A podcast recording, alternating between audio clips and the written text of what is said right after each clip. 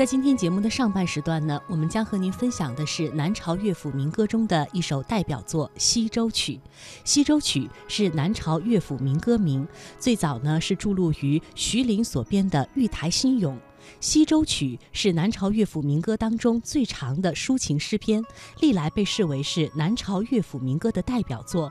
沈德潜称其为“絮絮相生，摇曳无穷”。诗中描写了一位少女从初春到深秋，从现实到梦境，对钟爱之人的苦苦思念，洋溢着浓厚的生活气息和鲜明的感情色彩，表现出了鲜明的江南水乡特色和纯熟的表现技巧。现在呢，我们就来听一听《西洲曲》的朗诵。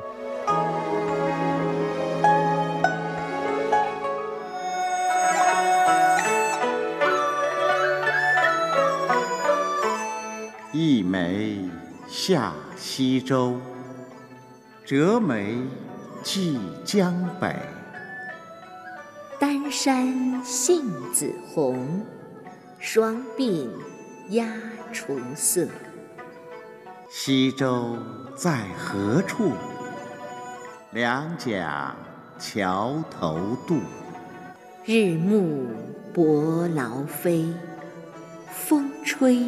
乌旧树，树下寄门前，门中露翠殿。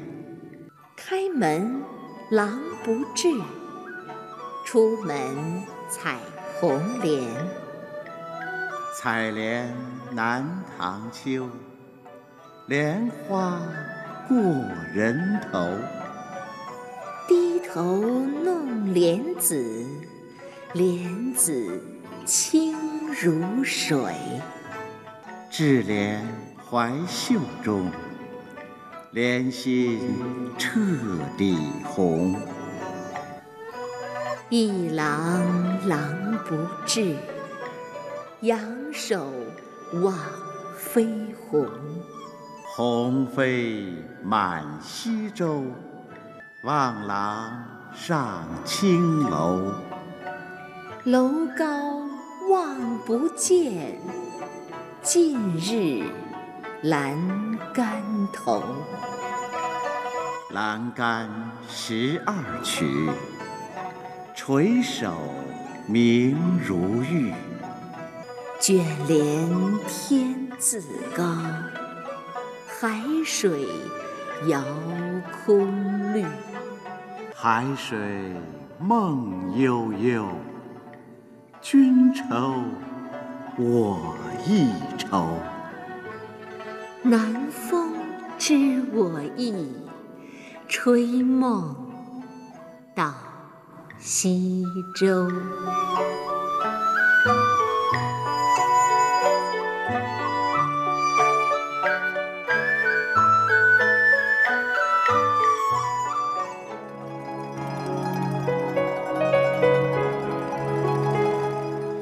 这首《西洲曲》五言三十二句，是南朝乐府民歌当中少见的长篇，全文感情十分的细腻，尤其是充满了一种曼丽婉曲的情调，词情俊语连篇不绝，令人情灵摇荡。《西洲曲》可谓是这一时期民歌当中最成熟、最精致的代表作之一。开头“折梅寄江北”。女主人公折梅一枝，唤起了对过去西洲梅下相会的回忆。因为思念情人，想去西洲，于是穿上了杏子红的单衫，梳起了鸦雏色的头发。一折一穿一梳，动作看似很随意，却展现出了痴心女子对于爱人思念之深的心境。诗歌的第七句到第十二句，写出了少女沉浸于意念相思当中。风吹叶落，他误以为是情人足音，乃门中露翠钿，从门缝当中探出头来，等候情人的到来。这一路就表露了急切害羞的少女情怀，但是情人依旧是无影无踪，心中的焦灼之情再也抑制不住了。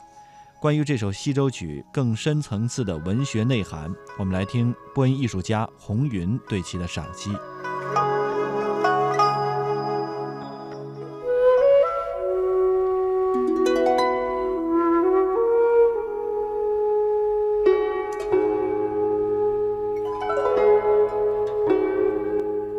西洲曲是南朝乐府中的一首极为优美的民歌，它抒发了一个年轻女子由春天到秋天，从早晨到深夜，对爱人的不断思念，情抒发的真挚婉转，景描绘的细腻清新。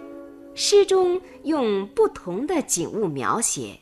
表明季节的更替，随着季节的变化，展示了人物不同的活动，各种感情也随之自然地流露出来。全诗达到了情景交融、天衣无缝，一切景语皆情语的高潮境界。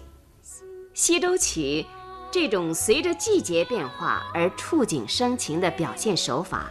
对于后世民歌的四季相思曲调，也有一定的影响。我们要介绍的这首《西洲曲》产生在什么地方呢？作品没有明确地指出来。唐朝诗人温庭筠的《西洲曲》中，有“西洲风色好，遥见武昌楼”的诗句，由此可以推知，这首《西洲曲》可能产生在武昌附近的。一个风景优美的地方吧。关于它的作者，说法不一。有的书里认为它是六朝时的文人江淹做的，有的认为他是梁武帝的作品。风格和语言是断定一篇作品的主要的依据。西洲曲的语言清新活泼，毫无文人的矫揉造作的痕迹。从风格上看。和《子夜歌》则完全一致。从文学史上看，当时的文人，包括最重视并且善于向民歌学习的鲍照等人在内，也没有写出一篇像《西洲曲》这样的民歌来。从《西洲曲》本身的形式来看，它长达三十二句，一百六十个字。一般的南朝乐府民歌只有五言四句。西洲曲好像几首连缀在一起的五言绝句，结构完整精美。从以上这些特点可以推断，西洲曲是南朝乐府民歌发展到成熟阶段的，经过文人加工润色的作品。南朝乐府民歌的内容主要是写男女的恋情。而且大部分抒发的是女主角的感情，《西洲曲》便是其中的代表作。现在我们先分析它的开头两句：“一梅下西洲，折梅寄江北。”意思是，女主人公想到梅花盛开了，立刻跑到曾与爱人欢会的西洲，折下梅花，寄给远方的爱人。让他莫忘那眉下相恋的情景。江南三月，正是芳菲满眼、百花争艳的季节。春天是容易勾起人们对于爱情的遐想与回忆的。作者在开头所选取的情与景，既展现了旖旎的春光，又衬托出了女主人公独特的内心活动。你看。作品连用了“意”“下”“折”“寄”四个动词，节奏十分紧凑，充分说明了此刻这位女子感情是多么急切，心情是多么激动，简直到了一种不容片刻停留的程度。“折梅寄江北”的“寄”字有双重含义，它既有寄远的意思。这当然是一种不可能实现的幻想，所以实际上，它是只能以梅作为爱情的寄托。这样，诗篇一开头就为我们生动地勾勒出他爱情的强烈。这两句开门见山，既点出题目《西洲曲》，又揭示出它的主题——离别相思。同时还把时间、地点、人物、事件交代得清清楚楚，为下面诗歌进一步深化做了很好的铺垫。西洲曲的女主人公究竟是一位什么样的人物呢？三四两句就为我们描绘出她的形象：丹山杏子红，双鬓鸦雏色。原来她是个身穿杏红色单衫，双鬓如雏鸦的羽毛那样又黑又亮的美丽女子。俄国大画家列宾曾说过：“色彩即思想。”在这两句中，色彩是思想。又是性格，杏子红给人以热情的感觉，鸦雏色让人感到稚嫩秀美，暗示出主人公正处于美好的青春年华。民歌的作者并没有多费笔墨，仅用了两个对句，就描摹出这个女子的体态衣着，甚至她的音容笑貌。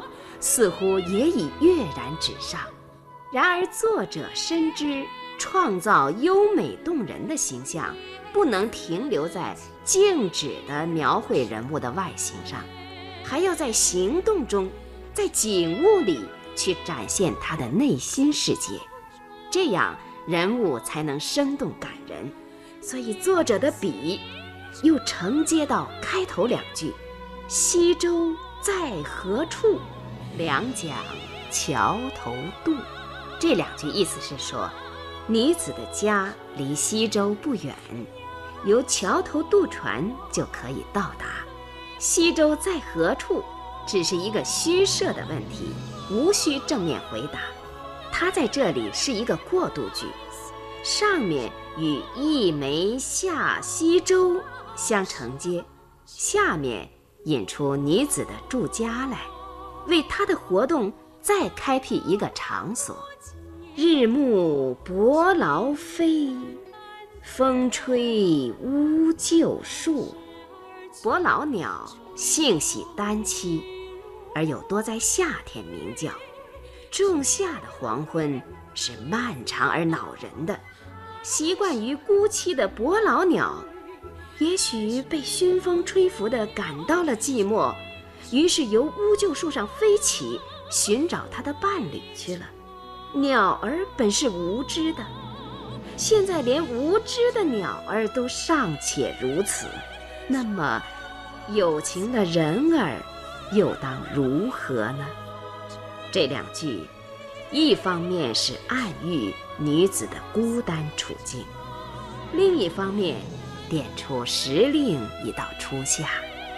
树下即门前，门中露翠钿。翠钿是用翡翠镶嵌的首饰，以妇女的首饰代指妇女，由部分代指整体的用法，是我国古典诗歌的传统手法。门中露翠钿一句写得极妙，它含蓄地披露出少女内心的寂寞。伯劳鸟的鸣叫，风吹门前乌桕树的响声，使他以为门外有人，所以急于出门看看是否是自己的爱人。同时，他又暗示我们，这位女子的身份不是千金小姐，而是民间的劳动妇女。藏于深闺的贵妇，哪里能随便由门中露出翠钿来呢？这一句。还与“丹山杏子红”两句遥相呼应。我们不但看到他的相貌衣着，还看到他头上的首饰，人物形象从而更加丰满生动。开门狼不至，出门采红莲。采莲南塘秋，莲花过人头。低头弄莲子。莲子清如水，智莲怀袖中，莲心彻底红。这八句总写女子的采莲活动，通过采莲，细腻地表现了她的相思之情。莲，携恋爱的恋，也携怜爱的怜。这种双关引语的运用，是民歌的一大特色。早在汉乐府江南民歌中就有这种例子：“江南可采莲，莲叶何田田。鱼戏莲叶间，鱼戏莲叶东。鱼戏莲叶西，鱼戏莲叶南。鱼戏莲叶北。”这首民歌一方面歌颂劳动生活。一方面以莲象征爱情，每句中都有“莲”字反复咏叹，情意缠绵深挚。再如南朝《子夜歌》：“始遇十郎时，两心望如一。李斯入残机，何物不成匹？”李斯入蚕机的“思”字，既是相思的“思”，又是情思绵绵。何物不成匹的“匹”字，不单是一匹两匹的“匹”，而且是男女匹配的“匹”。这里隐喻不能成双作对。《西洲曲》中描写采莲的这几句，每句都有一个“莲”字。和上面例子中的“连”字、“丝”字、“匹”字的作用是相同的。他把这个字往复重叠，犹如把“链”字放大了，向人们一次又一次地叙述了这种苦苦思恋的感情，从而使人窥见了女主人公那一往情深的内心世界。开门狼不至。出门采红莲，这个“门”字与前面相连接，过渡很自然。采莲南塘秋，点明季节已由初夏进入早秋，莲花过人头的环境极为美丽优雅，四处静悄悄，只有女子一个人置身于莲花的环绕中。这不正是向心爱的人倾吐自己情怀的好地方吗？低头弄莲子的举动，含有无限的深情。它不同于一般的采莲女，简单的把采莲当作劳动，而是通过采莲来排解自己心头的烦闷，又一次把莲子作为爱情的寄托。这个“弄”字用得非常好，它含有抚弄玩耍的意味，极为传神地表现了这个女子此时此刻对爱情的回忆、遐想，以及那羞涩的情态。如果改换为一个“折”字，就全然无味了。民歌《西洲曲》所抒发的是民间的劳动者的爱情。他写的离愁没有封建文人的那种矫揉造作之嫌，比如《西洲曲》中的女子望郎也上青楼，却没有无言独上西楼的软弱与孤独感，因为他把莲子、飞鸿、秋叶、南风这些有生命与无生命的东西都当作寄情的对象，爱他们，怨他们。读后并不认为他幼稚可笑，只觉得他一往情深。《西洲曲》不仅感情健康，而且形式优美，句与句之间相承接，段与段之间相连接，形成古诗源所指出的“序序相生，连夫接恶，摇曳无穷，情味愈出”的特点。无怪《西洲曲》为南朝乐府民歌中一曲脍炙人口的代表作。